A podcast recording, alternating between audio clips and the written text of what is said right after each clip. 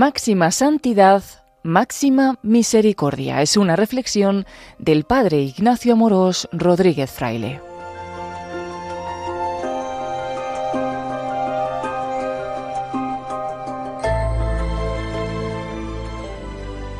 ¿Te parece que la Iglesia es demasiado exigente con sus mandamientos y especialmente los de sexualidad?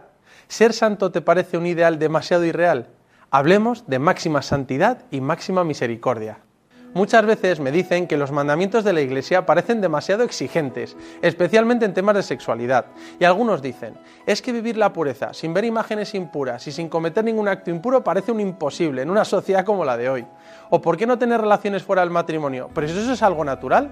Y no solo en temas de moral sexual, sino en muchos otros temas, para muchos parece que la Iglesia es demasiado extrema y radical con sus mandamientos. Por ejemplo, el perdonar siempre, incluso a ese familiar que tanto daño te ha hecho, o al compañero de trabajo que te la ha jugado. Sí, la Iglesia nos dice que tenemos que perdonar y amar siempre. Y en la defensa de la vida, a muchos les parece que la Iglesia es demasiado radical al no aceptar ningún caso en el que sea lícito cometer un aborto o realizar una eutanasia. Por eso muchas veces se critica a la Iglesia porque parece ser muy dura y exigente con sus mandamientos. A lo mejor te ha pasado a ti. Cuando intentas vivir como un cristiano, te das cuenta de que sigues cayendo en los mismos pecados y a veces parece que la santidad es un imposible. Intentas no pensar mal en nadie y no juzgar a esa persona que te cae mal y al poco tiempo te viene a la cabeza juicios y malas palabras. O intentas vivir un noviazgo procurando reservar los actos sexuales para el matrimonio y ves que te puede la pasión. O intentas salvar tu matrimonio para que sea para toda la vida y fracasa. Entonces lo fácil sería rebajar tus ideales de santidad y de amor. Eso de no juzgar a nadie es imposible. Eso de un matrimonio para toda la vida es imposible. Eso de vivir un noviazgo limpio es imposible. Al fallar y cometer un pecado te sientes mal y puedes llegar a decir, la Iglesia debería rebajar sus exigencias. Este ideal de santidad es irreal. Hay que cambiar la moral de la Iglesia. Y se entiende muy bien esto, porque la vida cristiana vista así puede parecer un peso insoportable de llevar y no sabes por qué te tienes que sentir mal por hacer ciertas cosas. Algunas encuestas recientes señalan que un gran porcentaje de católicos no están de acuerdo con las enseñanzas de la Iglesia en temas como la eutanasia, la homosexualidad, la contracepción, las relaciones sexuales. Algunos incluso quieren cambiar la doctrina. ¿Por qué hay que ir a misa todos los domingos? O la necesidad de confesarse, de no tener relaciones fuera del matrimonio, buf, un montón de cosas. Puede resultar imposible y es como cargar con un peso demasiado pesado. Entonces decides dejar de practicar o recomiendas cambios en las enseñanzas morales de la Iglesia, como si hubiera que suavizarlas. Pero eso no sucede porque no conocemos, o se nos ha olvidado, o nunca se nos ha explicado la idea de máxima santidad, máxima misericordia, que desarrolla el catolicismo. La clave no está en rebajar el ideal de santidad y de amar al máximo, porque el camino de la felicidad es el amor al máximo, sino recordar que junto con la búsqueda de la santidad se encuentra una máxima misericordia que lo perdona todo y siempre te levanta. El mismo Jesús que nos dice, sed perfectos como vuestro Padre Celestial es perfecto, es el que acoge a la mujer pecadora sin recordarle sus pecados, sino que le levanta y con extrema misericordia le invita a recomenzar ninguno te ha condenado, tampoco yo te condeno. En adelante no peques más. En la Iglesia se integran maravillosamente bien esta búsqueda de dos extremos, máxima santidad, máxima misericordia. Y así vivir como un cristiano se vuelve una aventura optimista, en la que la búsqueda de la santidad no es tanto un agobio, sino que te motiva y te impulsa, dando gracias porque en la Iglesia se nos sigue señalando la meta bien arriba, máximo amor, máxima santidad. Esta idea sobre dos máximos aparentemente contradictorios que se complementan me parece fascinante y se la escucha el obispo Robert Barron cuando habla sobre extrema santidad, extrema misericordia. En la toma de Chesterton, que dice que el catolicismo está llena de paradojas en las que enfatiza un extremo y luego el otro, no es tanto un equilibrio en el que se rebajan los extremos, sino una búsqueda de dos extremos que se complementan perfectamente. A veces se pretende buscar un equilibrio entre santidad y misericordia, para que no nos coma la conciencia y no sentirnos mal cuando pecamos. Al experimentar que no llegamos al ideal de santidad, queremos cambiar la doctrina. Entonces se busca rebajar el ideal de santidad del máximo amor y a la vez se rebaja la misericordia porque no quiero pedir perdón, hasta llegar a un falso equilibrio que nada tiene que ver con la verdad del catolicismo. El amor no entiende de mínimos, sino de máximos. Algunos dicen, eso de vivir la sexualidad como una perfecta entrega de amor es algo irreal. Eso de defender la vida es exagerado. Eso de pensar que el matrimonio es para siempre ya no se lleva. La Iglesia se ha quedado anticuada en esto y debe cambiar sus enseñanzas. Pero si nos agobia el deseo de santidad, quizás es porque no hemos descubierto la misericordia. Es que no quiero ir a pedir perdón y confesarme todo el rato, pero si eso mismo hacemos con nuestras relaciones de amor y familia, cuando uno se enamora, piensa en entregarse y amar totalmente, sin que el miedo a no llegar al ideal del amor le frene. Simplemente aspira a amar con todo su corazón y cada día más. Y cuando llega el momento de la debilidad o se mete la pata, se pide perdón con humildad y se recomienza con misericordia, porque el amor todo lo perdona. Lo que no hace es pensar, bueno, como soy débil, lo mejor es no enamorarme ni buscar un ideal grande de amor, porque tengo miedo a cometer un error. Así no funciona el amor verdadero. El amor auténtico se entrega totalmente buscando el máximo ideal de amor. El amor es una inversión a fondo perdido, en el que uno se juega todo. Y cuando hace algo mal, el amor verdadero es máximamente misericordioso, siempre perdona y siempre recomienza. Algo parecido se ha intentado con la vida cristiana y el amor de Dios se ha pretendido rebajar los ideales de amor y santidad con el pretexto de que somos débiles y que no es asequible, y porque no queremos sentirnos culpables por nuestros errores. En cambio, los santos vivieron buscando al máximo el amor, levantándose con máxima misericordia siempre que metían la pata, conscientes de la necesidad de recomenzar. Chesterton decía que el catolicismo muchas veces afirmaba dos cosas que parecen contradictorias.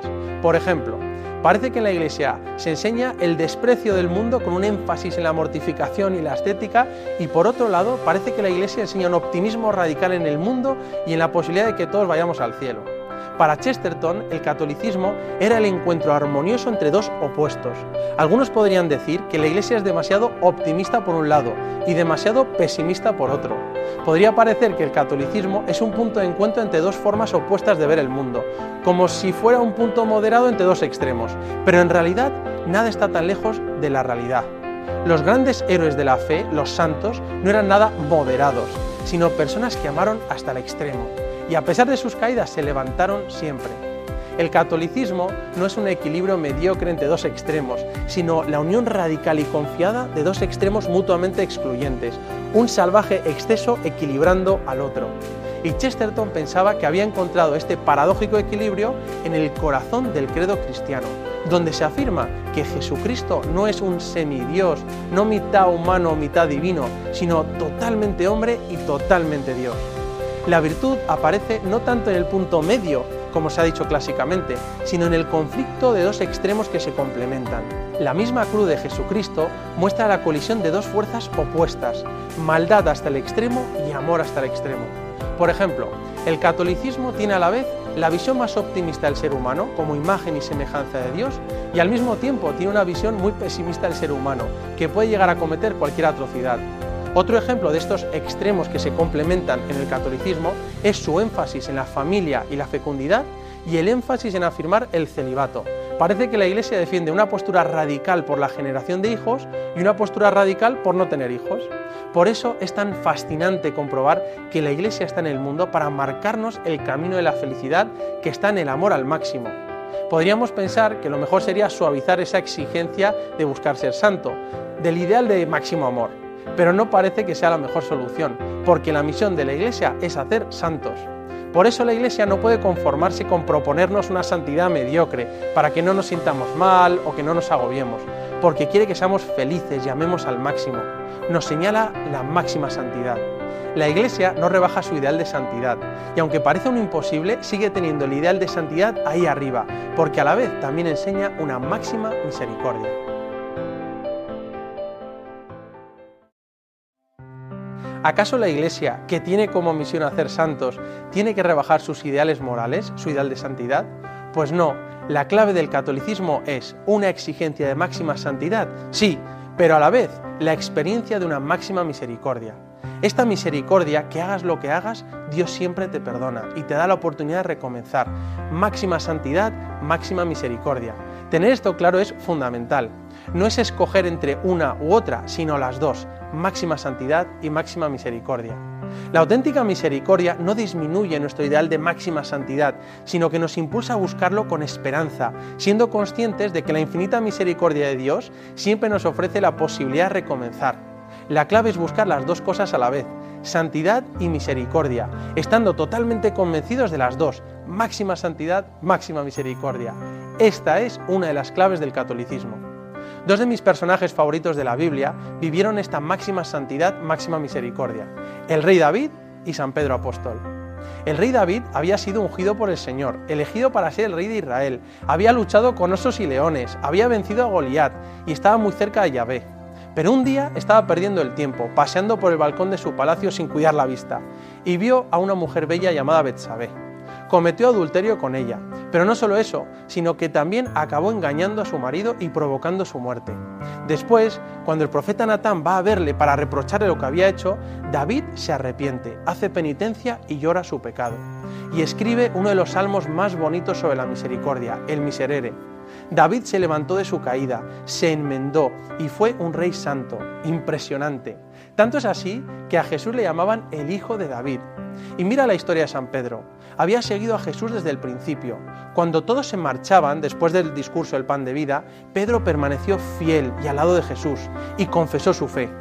Jesús le nombró la roca sobre la que edificaría su iglesia y le dio poder para hacer milagros, sanar y echar demonios. Pero en el momento de la pasión, cuando Jesús más le necesitaba, Pedro le negó en su cara. Traicionó a Jesús y juró que no le conocía. Pero ¿qué hizo después? Pedro lloró su pecado, se arrepintió y no perdió la esperanza en la misericordia de Dios. Y siete días después de la resurrección, Jesús le dio la oportunidad de levantarse. Fíjate que Jesús no le recuerda su pecado, no le dice, Pedro, ¿te acuerdas de que me negaste? No, sino que Jesús le pregunta, ¿me amas? Y Pedro, que ahora es humilde, pone su confianza en Dios y le dice a Jesús, Señor, tú lo sabes todo, tú sabes que te amo. Pedro es grande por su dolor de amor, por confiar en la misericordia de Dios. El catolicismo no es una mezcla barata de medio santidad y mínima misericordia. El catolicismo no consiste en un equilibrio mediocre entre dos extremos que intenta rebajar, sino que es una búsqueda de dos extremos, máxima santidad, máxima misericordia, como en la vida de los enamorados. Otra vez, el amor no entiende de mínimos, sino de máximos.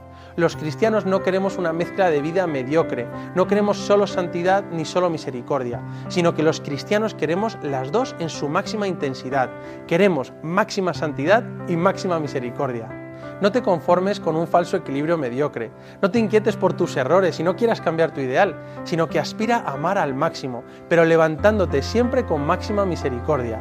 Recuerda que el camino de la felicidad es máxima santidad, máxima misericordia. Y no lo olvides, Dios te quiere y te quiere feliz.